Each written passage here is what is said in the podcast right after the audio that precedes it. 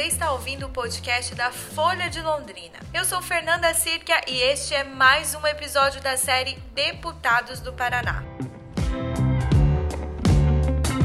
O podcast da Folha é um projeto ainda em fase inicial, mas já pode ser ouvido no Spotify ou no iTunes. Você também encontra nossos episódios lá no SoundCloud.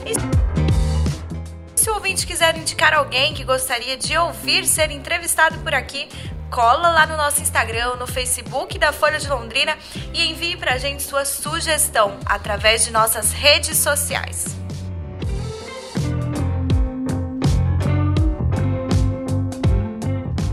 Nesta semana você vai ouvir uma série de entrevistas com os deputados estaduais e federais eleitos com a maioria dos votos na região de Londrina que iniciam a gestão 2019 agora no início de fevereiro. Neste episódio, a Folha conversa com a deputada federal Luísa Canziani. Filha do ex-deputado Alex Canziani, a jovem de apenas 22 anos foi eleita pelo PTB com mais de 90 mil votos. Ela será uma das parlamentares mais jovens do Congresso Nacional. A entrevista é do editor online Rafael Fantin e do repórter Luiz Fernando Wiltenburg.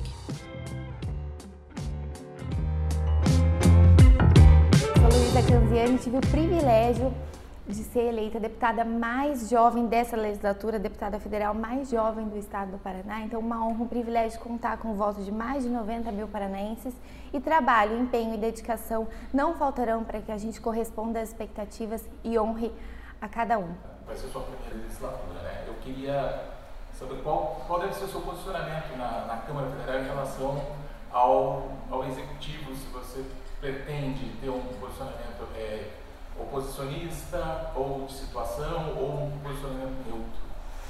É uma pergunta bem frequente que eu recebo essa, se nós iremos ou não integrar a base aliada ao Bolsonaro, se eu irei ou não fazer parte da base de apoio do presidente Bolsonaro. Eu sempre digo que os meus posicionamentos, as minhas votações serão no sentido do que eu acredito que seja melhor para o país. Né? Eu sempre dizia que a gente tem que trabalhar pela cidade independente do prefeito, pelo estado independente do governador e pelo país independente do presidente.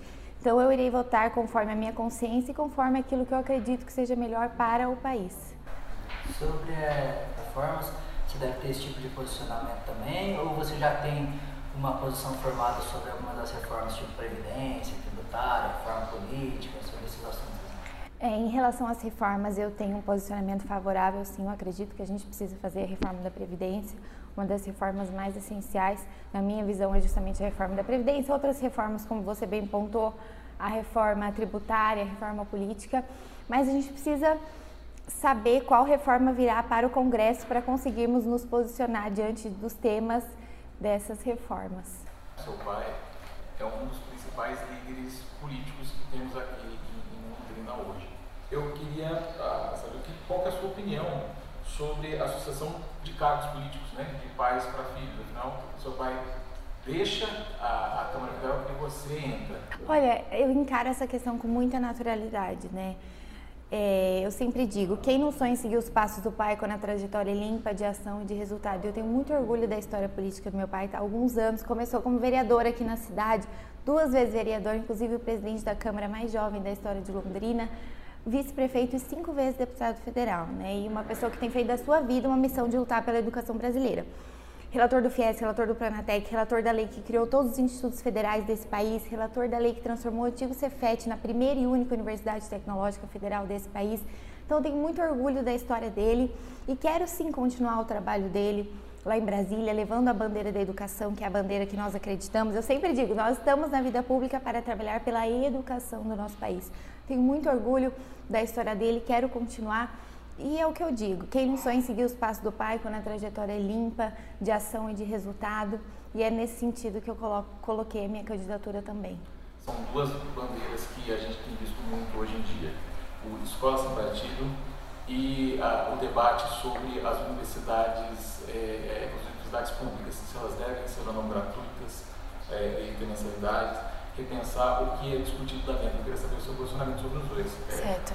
Então, primeiro dizer por que, que a, a, nossa bandeira é educação, por que, eu estou na vida pública para trabalhar pela educação. Né? Quando a gente pega os dados da educação brasileira, 55% dos alunos de até 8 anos nesse país são analfabetos, não sabem ler nem escrever. Isso é um crime.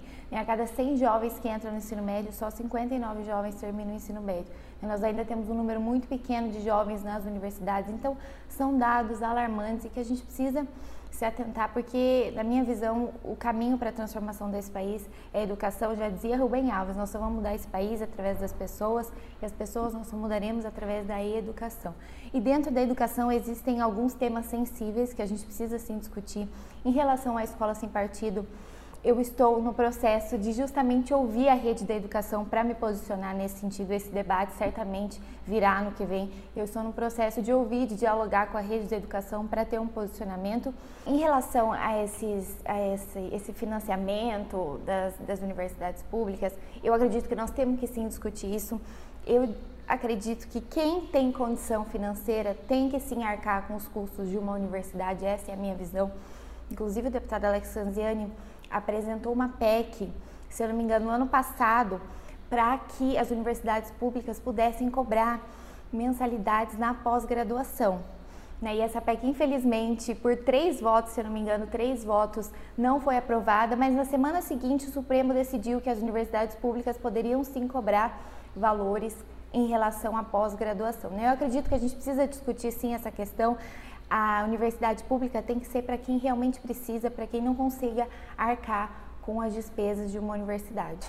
Falando na questão de dinheiro, os deputados federais têm um papel muito importante na questão de trazer emendas, investimentos para Londrina, colocar Londrina em evidência assim. Como você tem pensado, apesar de ser sua primeira legislatura ali, qual, qual os assuntos que você pensa que vai ser importante estar trabalhando para trazer esses investimentos aqui para Londrina? Olha, é muito importante essa questão que você pontuou, que eu acredito muito nisso, né? Que o deputado ele tem que ser muito mais do que uma, um debatedor lá em Brasília, ele tem que ser a ponte para recursos, para projetos, para oportunidades para Londrina e pelo estado do Paraná.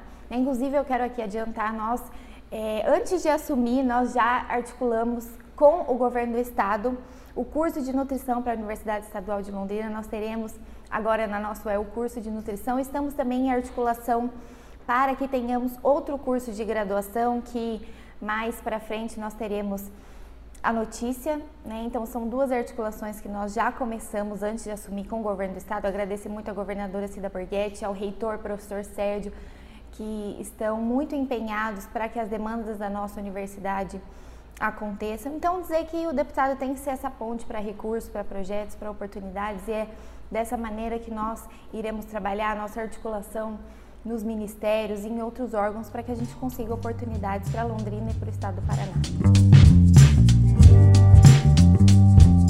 Você ouviu o podcast da Folha de Londrina com a deputada federal Luísa Canziani. Para ouvir mais entrevistas como esta, siga a gente lá no Spotify e também no iTunes. E se você quiser fazer sugestões para este podcast de entrevistas, fique à vontade para mandar uma mensagem lá no nosso Instagram ou no nosso Facebook. E aproveita e siga a nossa conta, arroba Folha de Londrina. Obrigada por ter nos ouvido até aqui e continue acompanhando mais episódios da série Deputados do Paraná. Até a próxima!